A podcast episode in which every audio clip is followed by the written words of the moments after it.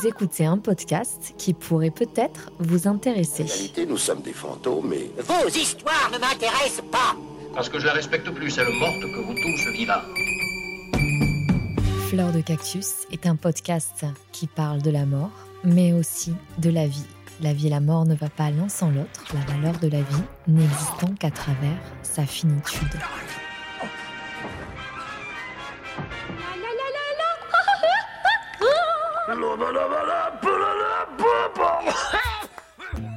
Comment l'acceptation de la mort pourrait nous permettre de mieux appréhender notre vie et plus précisément de transformer la façon dont on vit, dont on aime et dont on décide.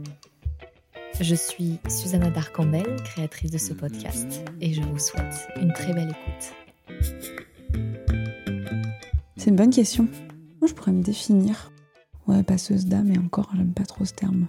Amandine a 35 ans. Elle a évolué pendant quelques années dans l'univers musical en même temps qu'elle travaillait dans les pompes funèbres. Depuis 7 ans, elle travaille en tant que médium, même si ce terme ne lui convient pas, car elle n'aime pas non plus la connotation qui s'en dégage, et elle préfère expliquer son travail à celui ou celle qui saura tendre l'oreille, plutôt que de le placer sous une étiquette parfois réductrice. Et c'est vrai qu'Amandine diffère en tout point de Madame Irma et de sa boule de cristal. Elle a plutôt une personnalité pétillante, lumineuse et d'humeur très joyeuse. Au départ, euh, je commence à me présenter, euh, pas forcément sous le nom de médium, parce que ça peut faire peur. Euh, je dis que je suis quelqu'un qui accompagne en fait les chemins de vie et qui accompagne les personnes pendant les deuils en fait. J'ai rencontré Amandine suite à une séance avec elle il y a quelques années, et c'était bien la première fois d'ailleurs que j'allais voir une médium.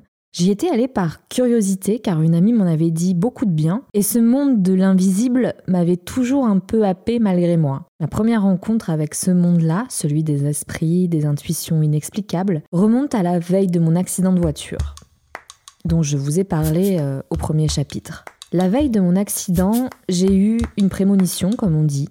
Je rêvais que j'avais un accident de voiture et que je passais à travers le pare-brise. Le lendemain, le jour où j'ai vraiment vu la voiture qui fonçait sur nous, je me suis accrochée de toutes mes forces à la portière pour ne pas être projetée hors de la voiture contre le pare-brise, car je n'étais pas attachée malheureusement. Et je suis persuadée que ce rêve m'a sauvée. J'ai commencé par euh, travailler dans les pompes funèbres à la base. Euh, bizarrement, rien ne m'amenait par là. Et je pense que j'y ai été euh, conduit. Et en fait, eh ben, tout simplement, euh, au cours de, de cérémonies, je me suis rendu compte qu'il y avait des choses qui se passaient autour de moi qui étaient assez euh, étranges. Et euh, ben, je percevais des choses, des êtres, je comprenais pas tout en fait. Et c'est là où tout est arrivé. Et ça arrivait très très vite en fait, ça a été très compliqué pour moi. Parce que j'étais quelqu'un qui ne croyait pas du tout, du tout à, à tout ça. Mais vraiment rien du tout. J'étais plutôt cartésienne, on va dire. Et, euh, en fait, au fil du temps, ben, j'en ai parlé quand même à, mon mari, parce que sinon j'avais l'impression de devenir un peu folle, j'avoue. Un soir, euh, ma fille euh, m'a dit Oh, toi aussi, tu vois les gens comme moi. Et là, ça a été surprenant. Donc, j'ai compris qu'il y avait vraiment quelque chose derrière. Et ben, en suivant, je suis allée à beaucoup de conférences pour comprendre ce qui se passait, parce qu'il ne faut pas tomber dans la folie non plus. C'est ça qui est important. Et j'ai eu la chance d'avoir des gens qui m'ont cru aussi autour de moi. Et après, je me suis orientée, je suis allée voir des médiums, alors que j'avais dit que j'en verrais jamais. Euh, et puis eux m'ont dit ah ben vous êtes comme moi. Oui oui c'est ça. et voilà, en fait au fur et à mesure, euh, j'ai été amenée comme ça petit à petit. Ça a pris même plusieurs années hein, avant que que je comprenne et puis aussi comprendre que ma fille avait aussi des, des capacités en fait. Alors, euh, mon mari, bah, il m'a cru tout de suite, en fait. Tout de suite, euh, il m'a dit euh, Ah, mais c'est génial. Alors, même lui était plus près que moi, je crois. ma famille, après, ça a été un peu plus compliqué parce que vraiment personne ne, parlait de ces choses-là, en fait, à la maison. Mais on m'a quand même cru assez facilement. Enfin, à partir du moment où j'ai donné des informations qui se sont avérées vraies en suivant, bah voilà, là, on, a fini par me croire. Mais mes amis, j'en ai pas parlé tout de suite. j'ai attendu un petit peu quand même. Mais en fait, c'est plutôt des je raconte un peu ça comme des histoires parce que je veux pas effrayer les gens non plus. On peut pas en parler à tout le monde. Je sais quand la porte commence à s'ouvrir et quand c'est possible. Et euh, ben, je me définis, en fait, je perçois euh, quelque chose de l'ordre de l'invisible. Euh, et ça peut être vraiment très varié. Ça peut être des personnes qui ne sont plus là. Et souvent, c'est comme ça que je ressens les choses. Je peux ressentir ben, la grand-mère de quelqu'un qui est en face de moi, qui est parti. Donc euh, généralement, je le dis pas tout de suite parce que ça peut faire peur. Et ça peut vraiment arriver à n'importe quel moment, sur euh, n'importe quel euh, lieu. Et même, même chez le coiffeur, chez le dentiste, enfin, voilà, ça peut être assez compliqué. Et au fur et à mesure, j'ai appris à, pouvoir délivrer certains messages parce qu'on peut pas. Euh, parfois, il faut garder pour nous, quoi, parce que ben, ça peut effrayer, comme moi, ça m'a effrayé au tout début, quoi. En fait, c'est venu petit à petit, quoi. C'est pas du jour au lendemain. Tiens, bonjour, j'ai un don. Euh, je pense que c'est vraiment les pompes funèbres qui m'ont vraiment amené à ça, puisque j'étais euh, ben, en contact avec la mort tout le temps, et, et ben, j'avais cette sensation de d'accompagner en plus du corps, ben, j'accompagnais l'âme quoi de la personne. Et, et je pense que c'est comme ça que tout a démarré. Et au fur et à mesure où euh, j'ai dû prendre confiance en moi aussi, parce que c'est pas palpable. Donc euh, c'est difficile de, de, se dire est-ce que c'est ma tête, est-ce que c'est réel, même si parfois ça n'a pas lieu d'être réel. Enfin, c'est assez compliqué en fait. Et voilà comment tout ça est venu. Et puis après, euh, c'est au fur et à mesure du temps, avec les amis, quand je sentais des événements arriver. Enfin voilà, c'est un peu. malgré tout, ça se travaille quand même, quoi. C'est ça. Alors, j'ai, du coup, j'ai arrêté les pompes funèbres parce que euh, bah, c'était trop dur pour moi. Parce que bah, je recevais vraiment beaucoup, beaucoup de messages. Parce que le défunt, euh, au moment où il part, c'est vraiment là où il a le plus d'informations à donner, on va dire. Et je pouvais pas délivrer ça parce que les gens étaient au même moment dans le deuil. C'était impossible pour moi de faire ça. Donc ça me prenait beaucoup trop d'énergie, j'étais vraiment très très fatiguée et euh, je pleurais beaucoup d'ailleurs quand je rentrais parce que j'avais cette sensation d'être missionnée de quelque chose que je pouvais pas aller au bout en fait. Donc ça c'était dur. J'ai euh, essayé de faire des espèces de petites consultations aux gens que je connaissais déjà, euh, tirer les cartes, voilà un petit peu m'imprégner de ce monde-là, regarder beaucoup de vidéos et aller à beaucoup de, de conférences. Et ensuite j'ai reçu quelqu'un lambda, là, comme ça, qui, était, qui est venu et euh, qui a voulu en fait rémunérer ce moment. Et moi, je me suis dit, ben non, en fait, euh, la légitimité, elle est où euh? Et cette personne m'a dit, vous avez un, grand don, il faut l'utiliser et vous allez faire du bien aux gens. Et je sais pas, j'ai dû avoir un déclic et mon mari m'a dit, mais vas-y, fonce, t'es différente, t'es encore mieux depuis que tu commences à faire ça.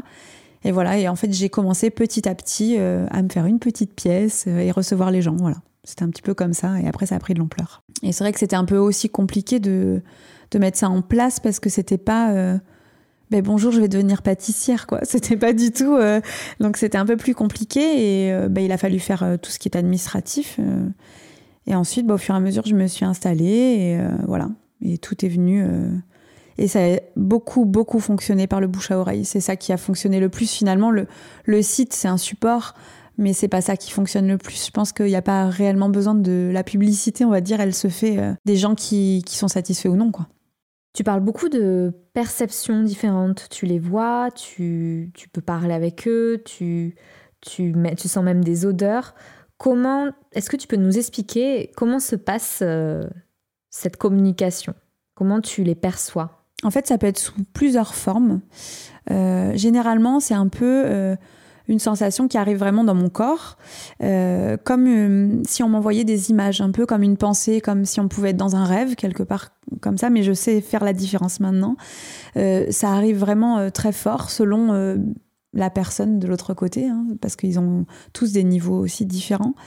Et ça peut se ressentir physiquement, je peux voir, voir comme un humain tel qu'il est, euh, sous forme d'ombre, d'hologramme aussi, ça arrive.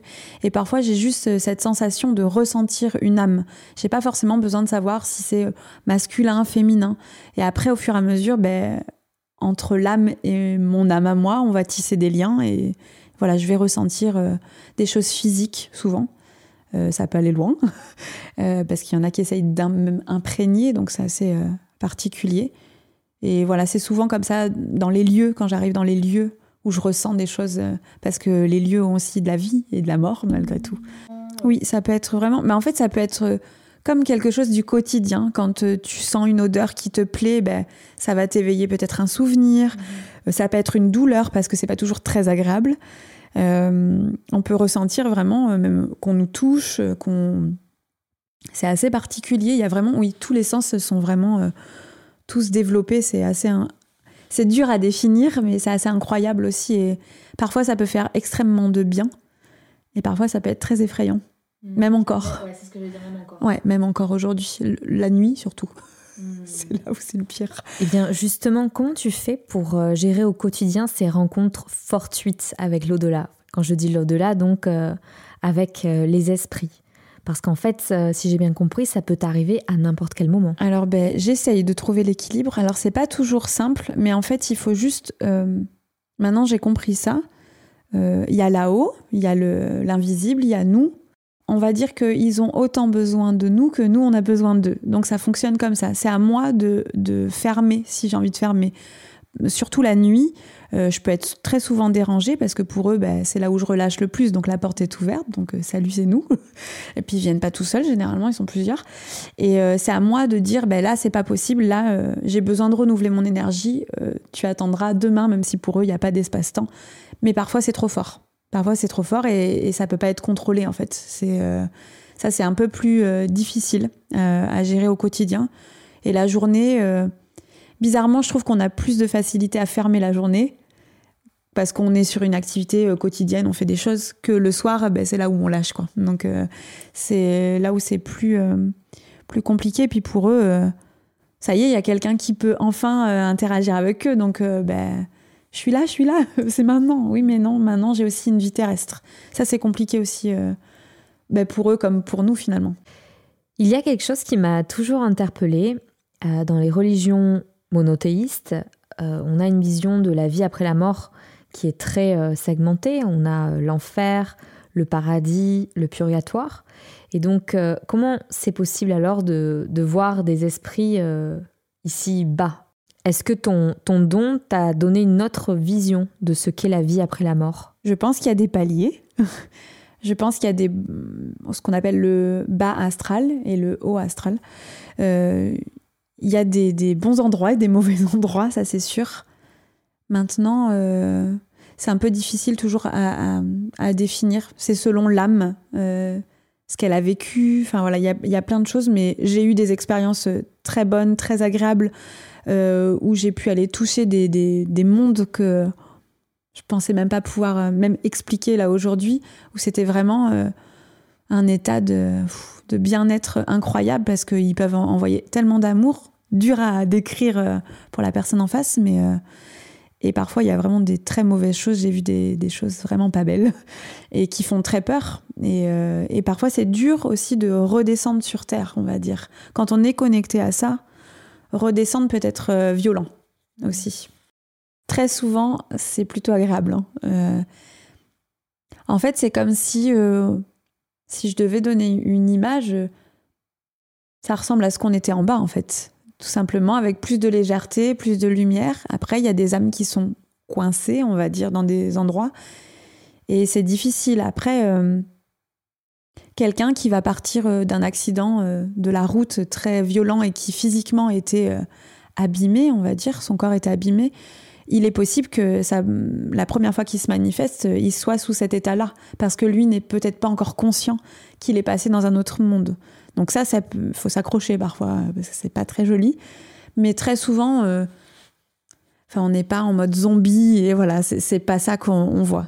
Non. Je vais peut-être donner, même si c'est une anecdote, mais finalement qui reste globale parce qu'il y a des choses qui se relient. Euh, même si sur le plan terrestre, c'est ce qu'il y a de plus difficile, je trouve que les plus belles rencontres ont été euh, les enfants qui sont partis. Parce que pour moi, c'est euh, parce qu'en face, ben, j'ai un parent quoi qui est en deuil, donc c'est compliqué. Et eux comprennent très vite pourquoi ils sont partis. Et souvent, ils vont donner tellement d'amour. Et j'ai cette, euh, cette anecdote d'une petite fille qui était partie, euh, qui en fait était née euh, avec un fort handicap. Elle ne pouvait pas communiquer verbalement. Et donc sa maman là était venue, elle avait 14 ans je crois quand elle est partie du monde terrestre. Et sa maman était venue pour une rentrée en communication, mais elle, elle était encore vraiment très très fort dans le deuil. C'était pas acceptable pour elle, ce que je peux comprendre aussi. Et cette jeune fille est arrivée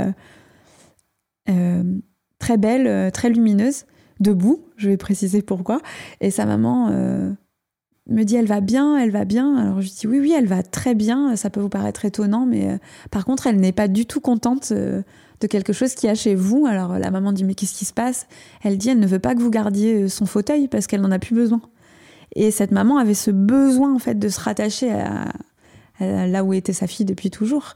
Et elle s'en voulait parce que elle lui tenait la main au moment de son départ et à un moment elle a fait tomber un mouchoir cette maman et elle a lâché la main de sa fille et c'est là où sa fille est partie en fait. Et elle, était dans la culpabilité alors que la petite elle a dit non j'ai attendu ce moment-là. Euh, merci de m'avoir accompagnée. Ils ont tellement d'amour à donner. Mais après c'est toujours euh, difficile parce que il y a ce moment de partage qu'on est en train de vivre euh, à l'instant T mais après il y a la redescente pour les parents parce que l'absence physique est toujours là quoi.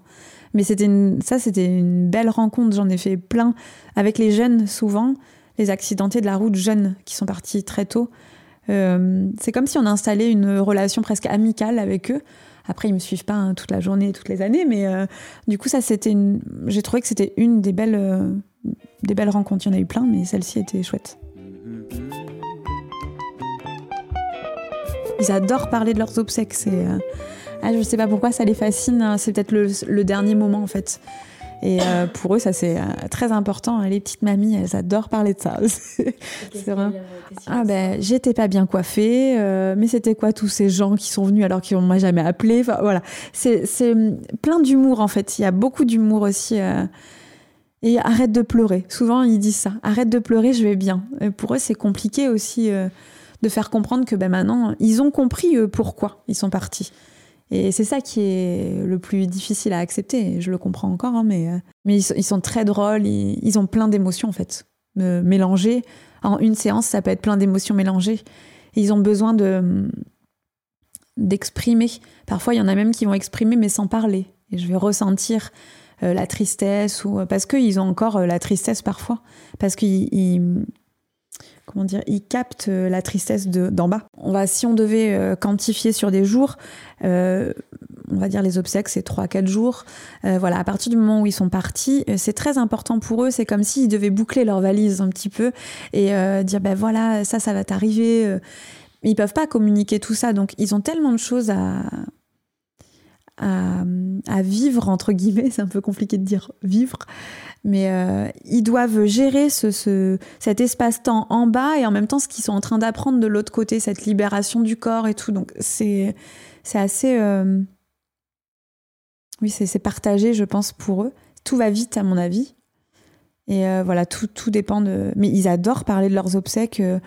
Ce qu'ils aiment faire souvent quand il y a un contact défunt, c'est de donner des petits détails que par exemple, cette personne-là avait mis dans sa poche un petit mouchoir. Ça, c'est des choses qu'ils adorent parce que hum, ils se disent peut-être, même sûrement, euh, là, c'est bon, tu me crois, c'est bien moi. Et souvent, les gens sont assez, ah oui, ça, effectivement, cette musique-là, comment je pouvais savoir Et souvent, quand ils veulent me donner une musique, par exemple, ils m'envoient l'air de la musique. Et ça, c'est assez drôle. Je les connais pas toutes, hein, mais voilà, ils ont ce besoin-là, je pense, au niveau des obsèques, de faire un petit peu leur nettoyage aussi. Et euh, c'est important, ils sont très présents sur le lieu, ça c'est sûr euh, et certain, parce que combien de fois j'ai euh, des réflexions sur comment ils ont été embellis ou pas, si ça les ressemblait. Alors ça, ça les chagrine beaucoup. Mais une fois qu'ils en ont parlé, ça va être quelqu'un qui toute sa vie a porté des lunettes. Et eh ben pourquoi on lui a pas mis ses lunettes pour partir? Enfin, pour la personne, c'est pas possible. Voilà, parce que c'est une identité. Il faut qu'on garde le bon souvenir aussi des gens. Donc, enfin, c'est ce qu'ils essayent de retranscrire au maximum. Donc moi, je pense que oui, ils ont besoin d'être là pendant les obsèques, c'est très important. Par contre, ce, qui ressort souvent, c'est qu'ils sont quand même souvent satisfaits. Euh, c'est un peu, s'ils devaient me donner une image, c'est un peu comme si on avait préparé un mariage pour eux, euh, où vraiment on a ressorti les meilleurs souvenirs, même si c'est douloureux, euh, la musique qu'ils préféraient, la photo où il était le plus beau, où elle était la plus belle. Et ça, ça les touche beaucoup. Et souvent, ils sont très étonnés aussi du nombre de personnes qui je pensais pas que j'étais aimée autant. Ça, souvent, je les euh, merci euh, pour ce que tu m'as dit. Enfin, ils sont surpris comme ben finalement on, pense qu'on sera pas là ce jour-là, mais on est tous là finalement. Et je pense que ouais, c'est ça qui ils sont très touchés par euh, par ça. Et après, il y en a qui sont en colère parce qu'on n'a pas respecté ce qu'ils voulaient. Donc ça, c'est pas cool. Et parce qu'il y en a qui ont besoin, sur le plan terrestre, de se rattacher. Il faut absolument, encore dans ces protocoles, mettre des fleurs, et il y en a qui veulent pas ça. Et, ça, c'est dur pour eux parce qu'ils sont en colère finalement, parce qu'on n'a pas respecté. Même si ça avait été dit, eh ben, ils font qu'à leur tête ceux d'en bas. Et voilà, ça, ils sont pas contents. Mais euh, souvent, dans l'ensemble, je trouve que ils sont comme si étaient touchés, émus euh, par euh, cet hommage quoi qu'on leur a rendu. euh. souvent, c'est comme ça que ça se manifeste. Est-ce qu'ils accordent une importance aux prières? Oui. Bah, tout dépend aussi des religions, parce que selon leur mode de, de- de croyance en bas, ça continue. Après, il y a des choses qui s'effacent aussi, mais souvent, euh, il y a les défunts qui, qui disent merci, j'entends tes pensées, merci, j'entends tes prières. Ça peut être euh, matériel, t'as allumé une bougie. Pour eux, on n'a pas besoin de, de faire des méga prières, en fait. C'est juste des petites pensées des attentions. Souvent, c'est m'oublie pas, quoi. Juste ça. Fais ta vie, avance, parce que t'en as besoin. Maintenant, c'est sans moi physiquement, mais pense quand même à moi. Ça peut être euh, ouais, des petites photos, des petites bougies. euh, ça peut être juste la fleur que la personne aimait posée dans, dans un vase sur la table du salon. Enfin voilà, et ça, ils aiment énormément, quoi. Mais mes défunts à moi, par exemple, les miens, ceux qui m'ont- de ma famille, c'est très dur. Je ne peux pas aller les contacter. Ah ouais. C'est plus compliqué. Euh, alors, je sais pas si c'est fait exprès avec moi ou pas, parce qu'il y en a qui arrivent. Euh, moi, c'est très difficile. Euh, J'ai le sentiment que c'est peut-être pour ne pas en abuser. Sinon, je demanderai à mamie tout le temps ou à papy Est-ce que tu peux m'aider Est-ce que tu peux m'aider?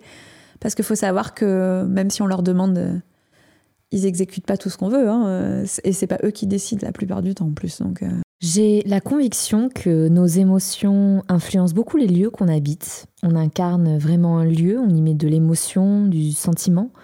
Et, et je pense que ça participe beaucoup au fait que quand les gens viennent chez toi, ils se sentent bien ou ils se sentent mal à l'aise. Est-ce que ces impressions imprimées sur les murs peuvent traverser les années, voire les siècles C'est peut-être une question un peu bête, mais euh, quand on visite une vieille maison, par exemple, on a des sensations parfois de malaise. Est-ce que c'est forcément lié à la présence d'esprit ou plutôt d'anciennes énergies liées à, des mauvaises pensées, par exemple, ou, des comportements euh, violents? En fait, ça peut être les deux. Parce que, à mon sens, les, les murs vivent. C'est-à-dire que ça peut être la matière vit aussi. Donc ça peut être euh, une pierre qui a été posée euh, sur un mur, qui a été posée par quelqu'un, par exemple. euh, Il y a une histoire, il y a une émotion. Pour moi, c'est pas que des esprits. On est parfois euh, pas bien dans le lieu, aussi parce qu'on nous guide pour. Salut. voilà. aussi qu'on nous guide. Bah, là, t'avais un petit signe, hein, je pense, léger. Salut. Voilà, ça c'était. Bon, attends, hop, on va se remettre dedans. Pour expliquer à- aux auditeurs et auditrices qui nous écoutent, en fait, la lumière venait juste de clignoter à ce moment-là. on nous guide pour nous dire, euh, mais si tu te sens pas bien, des fois ça sert à rien de chercher pourquoi. On se sent pas bien, on te dit là-haut, voilà, tu l'entends peut-être pas, mais euh, après oui, les émotions, bah forcément, euh, on a des histoires de vie terrestres qui sont là. euh, je vais aller dans quelque chose de peut-être un peu trash, mais euh, s'il y a eu un drame, s'il y a eu, voilà, ça, ça- forcément, les lieux sont aussi imprégnés. Donc, euh, mais pas forcément de, de décès. hein.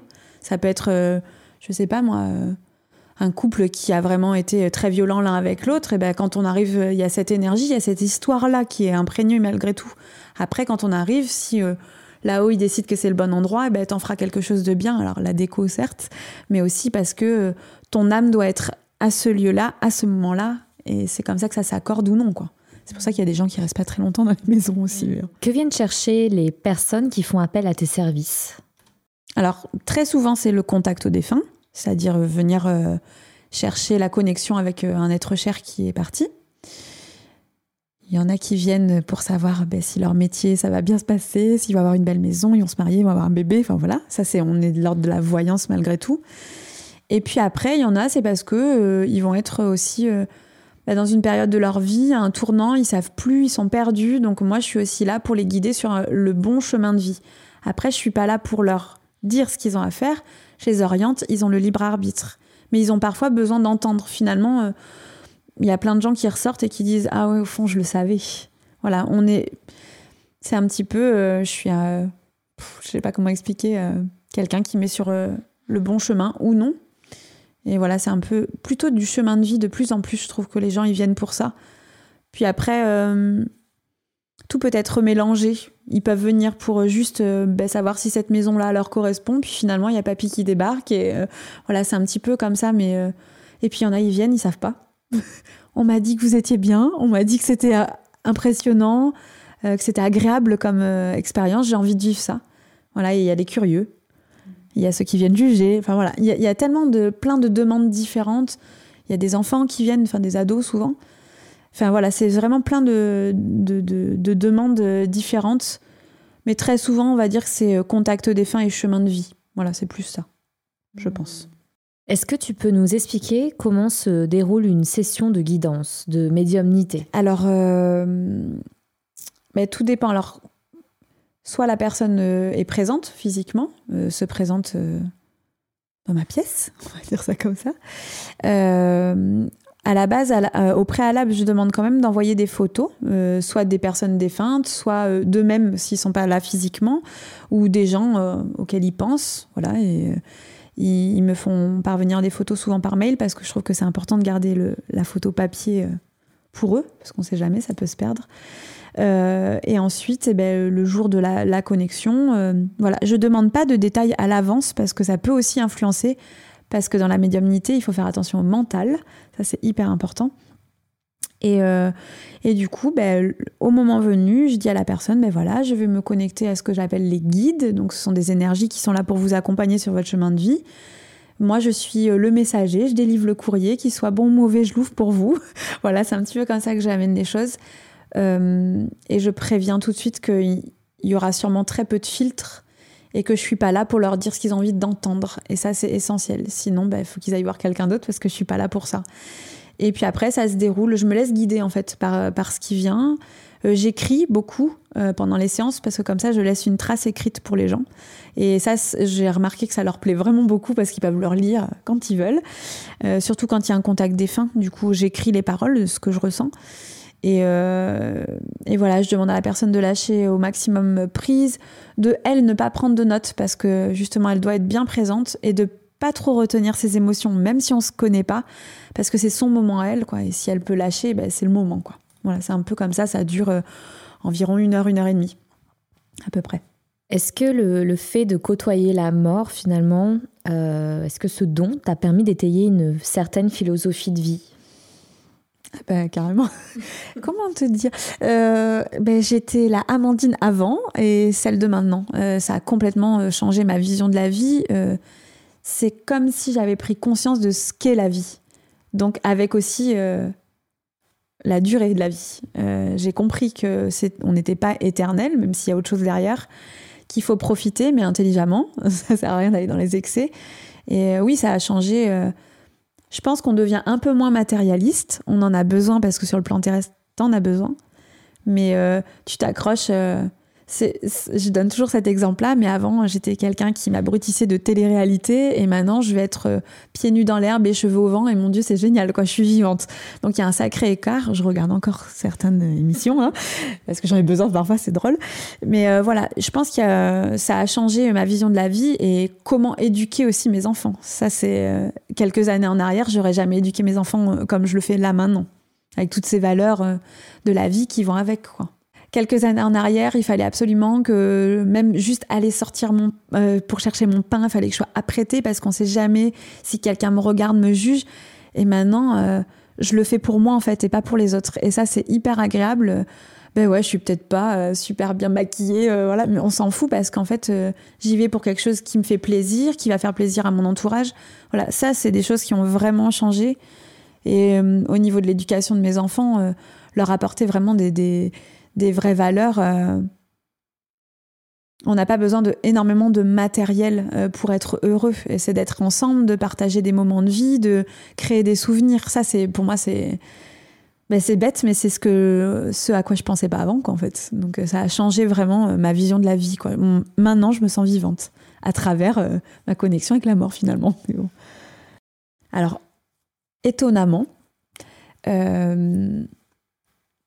j'ai parfois encore peur de la mort. C'est ça qui est assez étrange parce que je pense que bah, toutes ces années, j'ai été formatée à quelque chose.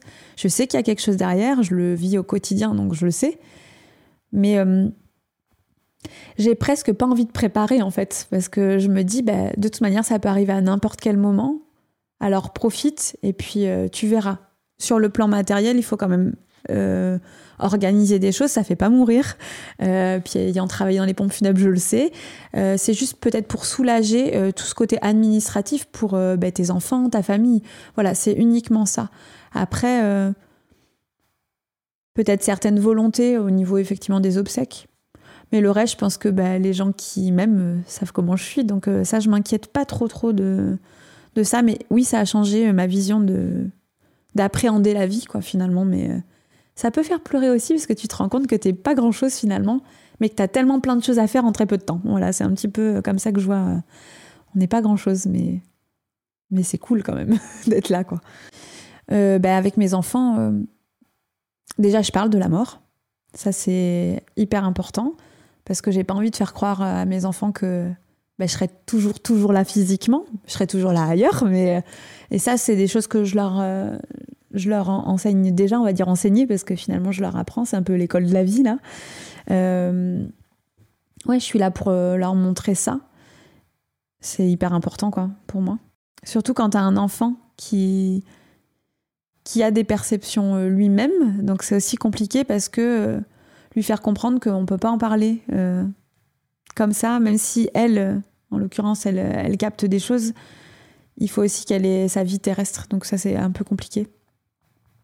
Mais euh, je pense que j'ai été là depuis, il y a eu des décès dans notre, de nos proches, hein, et, je pense que j'ai été euh, une bonne accompagnatrice pour elle, pour qu'elle comprenne. Ben voilà, la personne n'a pas disparu, tu pourras. Parce que souvent, elle me demande quand est-ce qu'il va revenir. Et ben là, on peut pas. Elle me dit est-ce que toi, avec tes pouvoirs, parce qu'elle dit que c'est des pouvoirs, moi je trouve pas, mais est-ce que tu peux faire revenir? Ah, Je lui dis ben non, je peux pas faire revenir. Je peux communiquer, mais. Et ça, ça la perturbe parce qu'elle voudrait, elle, pouvoir faire revenir les gens. Et ça, ça c'est pas possible. Donc, euh, je sais pas si je m'égare, mais en tout cas, euh, voilà, c'est. hum, leur parler de la mort, ouais, c'est. C'est aussi leur faire prendre conscience que la vie, elle est, elle est précieuse, quoi. Pour moi, c'est hyper important. euh. Il y a quelque chose que je fais tout le temps avec eux et que je faisais pas avant.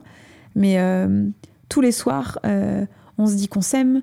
Euh, tous les soirs, on dit merci la vie parce que voilà, même si c'était pas une journée euh, super, et ben c'est pas grave. On exprime euh, le dialogue. Ça, ça m'a permis aussi de, de de vraiment exprimer ça va pas, tu le dis, et tant pis si ça crie à ce moment-là, mais et si ça va, dis-le aussi, parce que c'est pas forcément évident. Exprimer les sentiments aussi.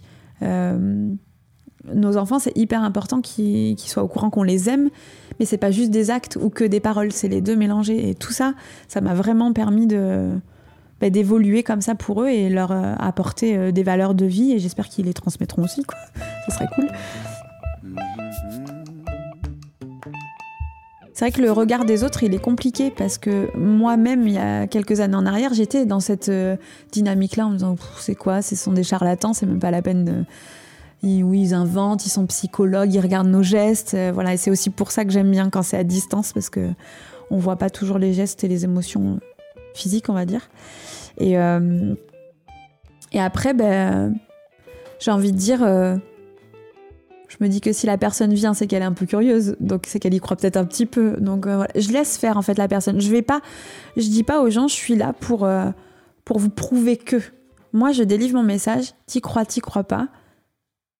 Tu fais comme tu veux, quoi. Mais en tout cas, moi, je sais maintenant que ça existe. euh, voilà, c'est sûr et certain. Mais cette image-là, effectivement, euh, je dois reconnaître qu'au quotidien, euh, quand je me présente, je dis pas bonjour, je suis médium. C'est pas le premier truc que je dis. Euh, ça va être sur des choses du quotidien. euh, emmener mon enfant à l'école, euh, sur la fiche scolaire, je mets pas médium. Je mets thérapeute, par exemple.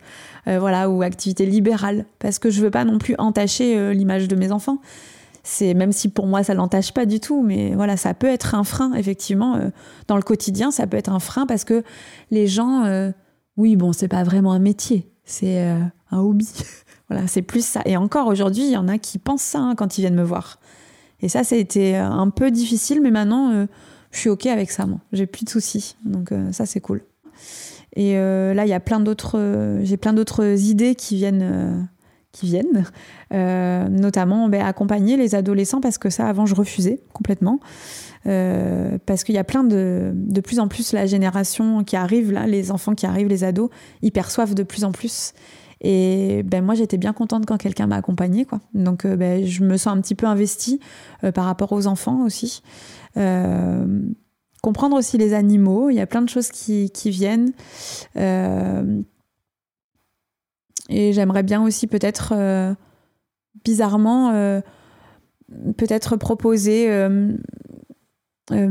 mes services, je sais même pas si on peut dire ça comme ça, proposer mon aide, même au sein d'une radio ou des choses comme ça, c'est quelque chose qui me plairait bien aussi parce que je pense qu'on a aussi besoin de dynamisme euh, et de modernité. Parce que c'est pas juste euh, la médium avec euh, ses petites cartes dans sa petite pièce. Voilà, moi j'ai aussi besoin d'aller à l'encontre des gens et, toucher aussi ben, les plus âgés mais les plus jeunes aussi pour leur faire comprendre que il y a autre chose derrière et ça peut peut-être permettre d'évoluer autrement et peut-être mettre en lien aussi des soins par la musique parce que la vibration, voilà, tout ça, ça c'est quelque chose qui m'intéresse énormément.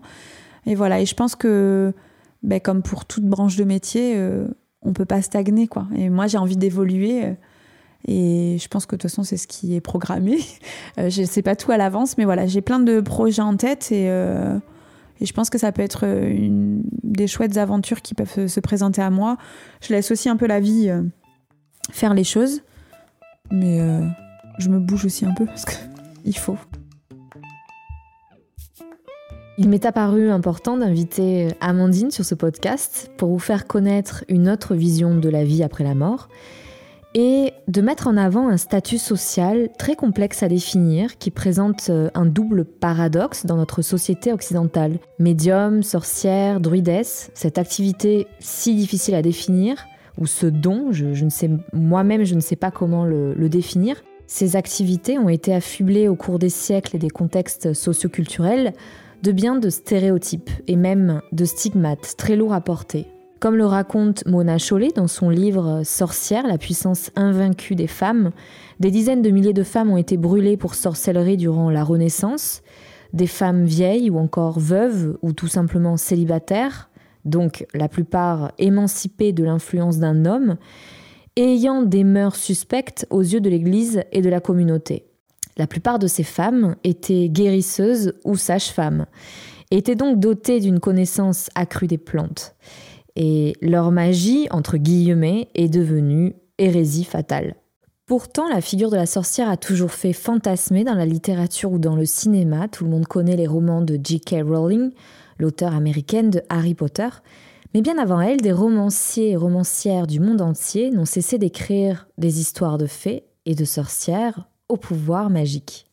Je pense au personnage de Morgane, guérisseuse et demi-sœur du roi Arthur, dans le conte de Merlin l'Enchanteur, qui date du XIIe siècle d'ailleurs, il a été revisité plusieurs fois au cours des siècles. Dans le cinéma, dès les années 50, on rencontre quelques films mettant en scène des sorcières, mais c'est surtout Ma sorcière bien-aimée qui va populariser le personnage de la sorcière sympa, blonde, jolie et bonne épouse. Il y a Charmed, l'histoire de ces trois sœurs sorcières américaines qui vivent dans un superbe manoir à San Francisco. Ou encore la série Sabrina, très récente, euh, série diffusée depuis peu sur Netflix, qui raconte euh, l'histoire d'une lycéenne au pouvoir étrange. La figure de la sorcière devient même une figure féministe dans les années 60 aux États-Unis et tour à tour revisitée dans la culture populaire. En somme, l'étrange, l'inexplicable, a toujours fait peur et semble n'avoir sa place que dans les arts, dans un espace imaginaire et délimité qui nous fait fantasmer, mais dont on a besoin quand même comme un exutoire pour euh, explorer des choses qui nous ont toujours fait rêver quelque part, mais que l'on n'accepte qu'à moitié dans la réalité. Cette peur de l'inconnu n'est pas sans rappeler cette peur que l'on nourrit vis à -vis de la mort, mais que l'on vit par procuration à travers des films ou des romans.